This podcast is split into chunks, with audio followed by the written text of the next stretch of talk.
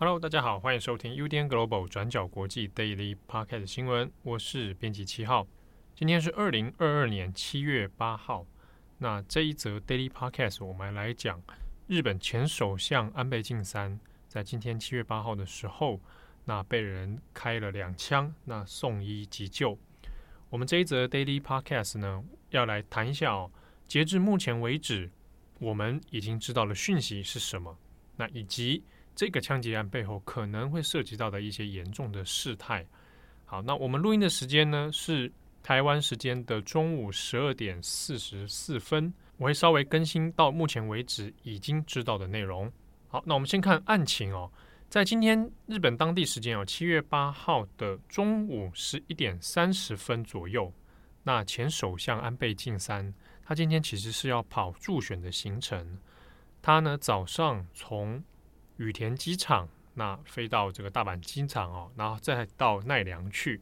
那今天他是在奈良的大和西大寺车站，他是在这个车站的外面进行户外的演说。好，那因为这个星期天七月十号是参院选啊，参议院的选举。那其实非常多的政治人物今天星期五哦，最后的这个决战星期五了，所以呢都在跑行程啊，包含现任的首相岸田文雄本人。他同一时间其实人是在山形县哦，也是在跑助选。好，那安倍在这个车站外面进行演说的时候呢，没有多久哦，那周边已经有聚集了很多人潮。结果呢，突然传出两声的枪响。那我们在直击的影片当中有看到，安倍是从背后，好，从身后被人开枪。影片里面都还可以看出那个开枪的那个发炮之后的那个烟哦。那两枪之后，安倍是左胸口啊，左胸口受伤中枪了，当场就流血倒地。相关的直击的影片跟照片，我们在第一时间其实都有看到。那现场就一阵混乱，后来安倍就立刻就送医哦，送到奈良县的医科大学医院来做急救。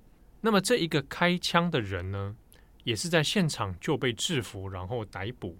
目前我们已经知道凶手的名字叫做山下彻也。那现年是四十一岁，那他持有的武器哦，我们在中午这个时间点有两个说法，一个呢是说他持有的是散弹枪，另一个说法是土制的手枪。好，那两个说法都有。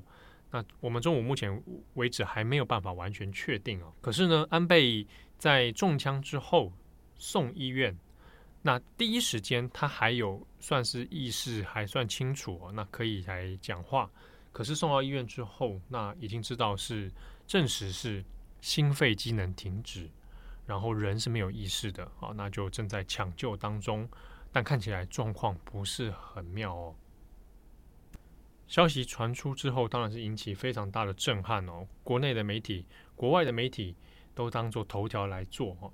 在枪击案出现之后呢，首相岸田文雄本来在三行线跑学跑行程啊。那接获通报了，也就立刻启动应对措施哦。那现在日本总理大臣危机管理中心那已经正式启动哦。那来接续了解说安倍的病情如何，以及后续的处置应该要怎么处理哦。那岸田文雄本来今天还有预定所有的其他行程全部取消，那直接第一时间就决定返回东京。那现在呢，我们截至中午为止已经知道包含。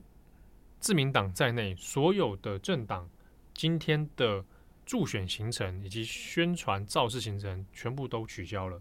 好，这只是到中午的一个最新状况。那相关犯案的动机案情，目前警方都还在调查当中。但是呢，针对于凶手本人的背景，现在也有看到很多的传言跟揣测哦，不过都没有得到证实。我们目前已经知道的是，本名叫做山上彻也。那现年是四十一岁，有人说他可能是来自极左派，那极左派才有可能会去针对安倍啊，针对自民党来去做攻击行动。那这个目前没有证实。不过呢，我们现在先看是已经有媒体知道，他之前有担任过海上自卫队的自卫官。好，那这可能是他目前已经知道的一个身份。好，那我们如果去看一下 Twitter 的话，当然现在你可以看到几乎所有的热门关键字哦，就是安倍元首相，哦，心肺停止，安倍桑，安倍原总理哦，那都是类似的这个关键词哦。那之中有一个可以注意叫做 “koko Nippon” 哦，“koko Nippon” 的也可以，这里日本的意思啊，这里是日本。那这个点进去看，如果看的话，可以发现是很多人在讲哦，就是没有想到说这一种针对政治人物的攻击行动会发生在现在的日本，所以很多人会觉得很不可思议啊，没有想到日本会发生这样的事。所以，我们如果看到像台湾也有些人在讲，哎，感觉好像今天的安倍在外面演说，好像也维安也没有非常的严密哦。那也确实啊，因为过往比较不太可能会发生这样的状况。那谁会想到说今天居然会发生在奈良市？那还是一个已经卸任的前首相啊，那会发生这种被枪支攻击的这样的状况。但也因为这样，所以很多人就会联想起过去这个极左或者是极右彼此可能会用这个以枪作为武器，那进行暗杀攻击这样的这种过去比较极端暴力的日子啊。而且我们这边也要补充一下。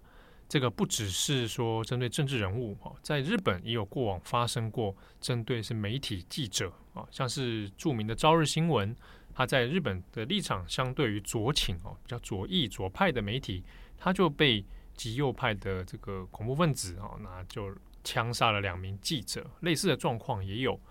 好，那我们回过头来看安倍这件事情，当然是非同小可。虽然说安倍已经不是现任首相了，他已经卸任。但是他本人现在仍然是自民党内部派阀的大佬哦。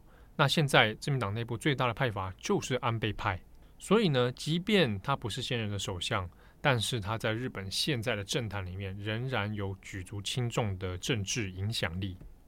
而且呢，也正因为他的影响力非常的盘根错节，而且根深蒂固，所以有过去呢，即便安倍任内传出的一些政治。还有一些财经的丑闻，但是都没有办法完全的把安倍的这个政治地位给撼动哦。那当然，另外对于国外而言呢，安倍的任期是很长的啊。这段期间之内，他当然跟各国都有一些蛮不错的啊，或多或少的一些来往。当然，也推动了许多日本跟国际之间的一些政策。那安倍的生命，那当然也会是各国关注的一个焦点。好，那在录音的同时呢，我一边手机其实也在看日本的同步更新的新闻。那已经知道一些动态哦，比如说安倍的太太安倍昭惠，那现在也已经出发从东京，那要前往到奈良这边哦去做探视。那朝野各党或者是各个政治人物呢，都有出来谴责这一次的暴力行为。那所有的政治宣传活动也都全部暂停了。那内阁部分啊，相关的重要官员，包含官房长官，包含首相本人，现在也都回去来就定位哦，可能会做后续的处置。那现在不晓得安倍的身体状况如何，不过以目前已经知道的资讯来看，恐怕这个是不太乐观哦。那如果真的有一个万一的话，后续对日本政坛的影响其实层面会蛮广的。那其一就是日本自民党派阀内部当然会出现一些变动哦。那以及包含现任首相岸田文雄本人啊，那除此之外呢，会不会需要针对这样的类似事情，重新在法律或者在维安上面要做新的更动？啊，那这些都会是后续要考量的问题。那以及说，像这样类似的案件，有可能在预防吗？啊，过去我们看到社会上有非常多无差别的杀人事件，啊，那对于如何预防相关的犯罪？大家几乎都很难找出方法。现在，如果发生这样的事情是针对政治人物的话，那又该如何是好？那除此之外呢？这个星期天七月十号的投票是不是要照常进进行？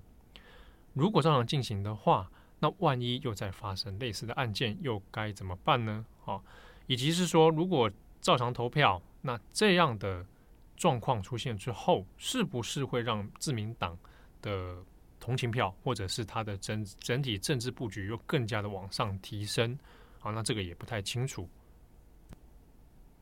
那就跟我们稍微近一点的关系层面来看，我相信很多台湾的读者哦，也大概都知道，安倍其实是著名的友台派哦。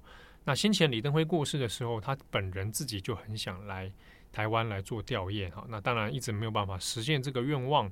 原本呢，其实已经有在传哦，我们内部大家也都知道一些线索，就是有在安排说，是不是让安倍晋三卸任以后，那他以这个呃卸任的前首相身份，有机会可以来访问台湾。好，那当然也都还在寻找一个更适合的时机点。好，那目前也还没有成型，但是呢，没想到发生这样的暴力事件哦。那以及说，如果凶手的身份，在做进一步调查，那知道他的实际状况之后，那会不会有后后续延伸的其他讨论？例如，假设，好，我们做一个假设，真的是所谓的极左派的话，那关于日本的左翼运动问题，好，那是不是又变成是过去那一些没有解决的困境，现在又重新出来了？那是不是又变成一种暴力化的行为？那或者是说，他不是极左派的成员，那他是其他？他是前自卫官，那又代表什么样的意义呢？好，那这后续我们都还有待这个更多的证据，还有更多的新闻事实哦，再来做分析与讨论。当然，与此同时，我们也不能忘记说，安倍过去任内他并不是一个完全没有争议的政治人物啊。